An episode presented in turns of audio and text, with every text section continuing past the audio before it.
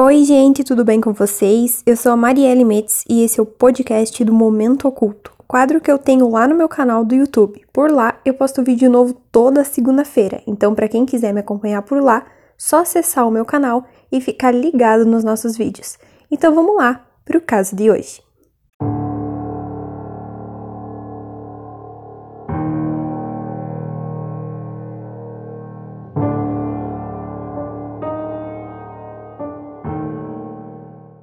Caso que nós vamos trazer aqui para o canal hoje é um caso recente, então fica até o final do vídeo para descobrir aonde esse serial killer, que até pouco tempo estava andando aqui entre nós, escondia o corpo das suas vítimas. Thomas Donald Bruce MacArthur, ou Bruce MacArthur, nasceu em 8 de outubro de 1951 na cidade de Lindsay, estado de Ontário, nos Estados Unidos. Ele foi criado em uma fazenda junto com a sua irmã e, além disso, seus pais criaram crianças problemáticas de Toronto, muitas vezes com 6 a 10 anos que estavam sob a custódia deles e também tinham uma reputação muito boa ali, né, como amigos e como família. A mãe do Bruce era católica irlandesa e o pai dele era um presbiteriano escocês, sendo que ambos eram devotos, causando discussões nas quais o Bruce acabava sempre ficando do lado da sua mãe, o que levou ao pai dele a constantemente debochar dele. Na escola, o Bruce começou a namorar Janice Campbell e depois os dois se formaram no ano de 1970 e acabaram se casando quando tinham 23 anos de idade. Em 1973, o Bruce começou a trabalhar como assistente de compras em uma loja de departamentos e depois disso ele trabalhou em outros dois empregos diferentes, até ele começar a trabalhar em uma loja de roupas. Nessa época, o pai do Bruce acabou sendo diagnosticado com um tumor no cérebro e foi enviado para uma casa de repouso. Isso porque a mãe do Bruce havia se interessado por outro homem e não queria ter que ficar cuidando do marido. O Bruce então ficou desapontado, extremamente chateado com ela e se aproximou muito do pai dele nessa época. Depois, a mãe do Bruce foi diagnosticada com câncer, faleceu em 1978 e o pai dele faleceu em 1981. Então, depois de passar essa fase turbulenta na vida dele, o Bruce, em 1979, se mudou com a Janice para uma casa em Ormond Drive, em Oshawa, e em 1981 eles tiveram uma filha chamada Melanie e um filho chamado Todd. Acontece que o Bruce tentava reprimir a todo custo os seus desejos homossexuais. Então, para tentar conter isso, ele começou a frequentar a igreja e se tornou um membro muito ativo da comunidade naquela época. Lá pelos anos 90, o Bruce começou a ter casos sexuais com outros homens, e foi nessa época que ele resolveu abrir o jogo e contar toda a verdade para a esposa. Mesmo contando para Janice que ele era homossexual, os dois continuaram morando juntos. Em 1993, o Bruce acabou sendo demitido do emprego na loja de roupas e a família começou a enfrentar dificuldades financeiras. Então, em 1997, eles hipotecaram a casa e declararam falência, sendo que nessa época o Bruce e a Janice também se separaram. O Bruce se mudou para Toronto porque não havia comunidade gay na cidade onde ele morava antes, então em Toronto ele frequentava a vila gay da cidade e alguns bares específicos.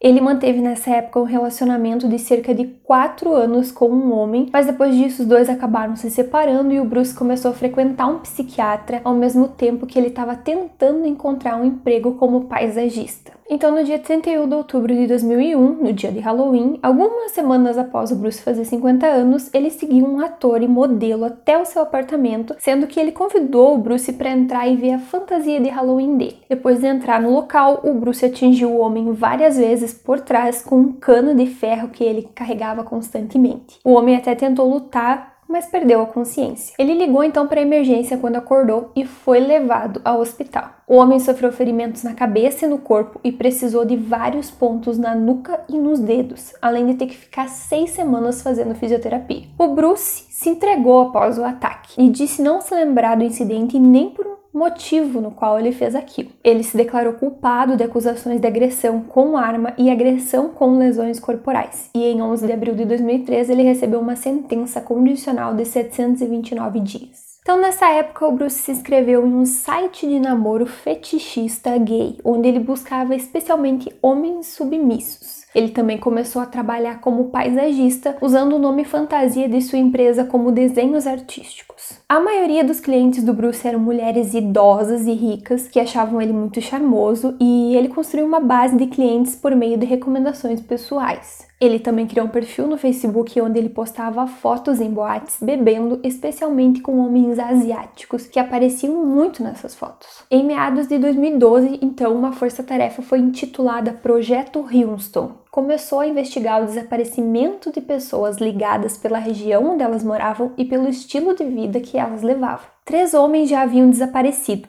sendo que os três eram de origem sul-asiática. Nessa época, uma denúncia anônima foi feita para a polícia, o que fez com que o Bruce fosse chamado para depor. Isso porque ele manteve um relacionamento amoroso com um dos desaparecidos e também chegou a convidar um deles, que era outro desaparecido, para trabalhar com ele. O Bruce disse à polícia que ele conhecia um dos homens de um bar gay que ele frequentava, mas negou ter qualquer tipo de relacionamento com ele. E também disse que o outro homem que estava desaparecido chegou sim a trabalhar um tempo com ele, mas que depois disso ele encerrou os serviços e nunca mais o viu.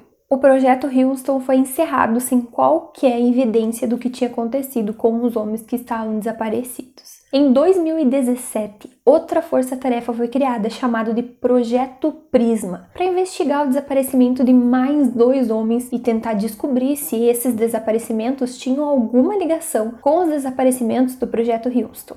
Depois disso, o corpo de um rapaz e de uma mulher transgênero foram encontrados, aumentando então o pânico da comunidade gay. Isso porque agora era evidente que havia um serial killer caçando pessoas homossexuais e trans na cidade de Toronto. Foi aí que as investigações mobilizaram muitos agentes, o que levou também a uma investigação mais detalhada sobre o Bruce, que já havia sido entrevistado pela polícia durante o projeto Houston. A polícia novamente recebeu ligações de que ele estava envolvido com alguns dos rapazes desaparecidos e resolveu investigar a van que ele usava para trabalhar, onde eles conseguiram uma amostra de DNA de um dos desaparecidos. Como a amostra de DNA que fechava com um dos rapazes que havia desaparecido, a polícia conseguiu uma autorização para investigar o apartamento do Bruce. Depois, a polícia começou a investigar as casas onde o Bruce havia trabalhado com a sua empresa de paisagismo e os agentes levaram cães farejadores para esses locais e começaram a investigar residência por residência. Até que em um bairro chamado Leaside, a polícia encontrou restos mortais de pelo menos três jovens desaparecidos. O caso mobilizou um grande número de agentes, onde depois de muita investigação, eles encontraram os restos mortais de todos os desaparecidos do projeto Houston e todos os desaparecidos do projeto Prisma. Muitos dos restos mortais das vítimas foram encontrados dentro de vasos de plantas, e uma fonte policial disse a um jornal que o Bruce havia encoberto seus rastros usando telefones públicos em vez de celulares e evitando áreas com câmeras de vigilância. A fonte também sugeriu que o Bruce tinha como alvo homens vulneráveis que não tinham endereço fixo ou não contaram às suas famílias que eram gays. O Bruce foi preso em 18 de janeiro de 2018 e confessou oito assassinatos entre 2010 e 2017. E em 8 de janeiro de 2019, ele foi condenado à prisão perpétua sem possibilidade de obter condicional por 25 anos.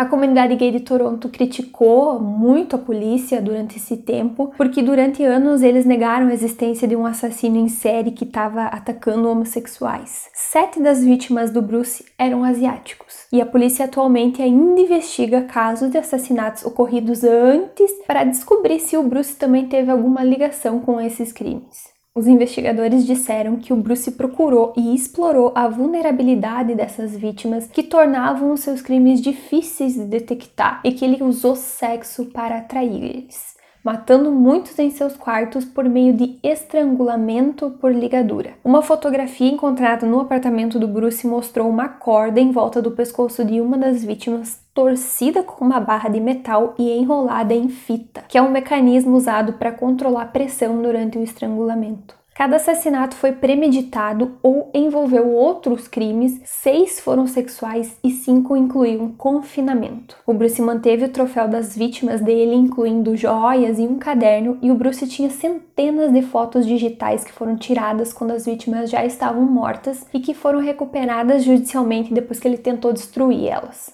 Essas fotos eram encenadas, geralmente com cordas em volta do pescoço das vítimas ou com eles nus em um casaco de pele ou um chapéu. Algumas fotos tinham a cabeça e a barba raspada e o Bruce guardava isso dentro de uma bolsa. Testemunhas que preferiram não se identificar afirmaram que o Bruce era gay, porém ele nunca lidou bem com isso e as vítimas teriam sido parceiros sexuais dele, sendo que elas foram mortas e executadas após o sexo, como forma do Bruce renegar e destruir a própria sexualidade. Bruce MacArthur permanece preso, sendo que só poderá pedir a liberdade condicional quando ele atingir 91 anos de idade. Então é isso, pessoal. Espero que vocês tenham gostado do caso de hoje. Não se esqueçam de se inscrever no canal, deixar o like aqui embaixo e ativar as notificações para ficar sabendo quando tem vídeo novo. E até o próximo vídeo do Momento Oculto.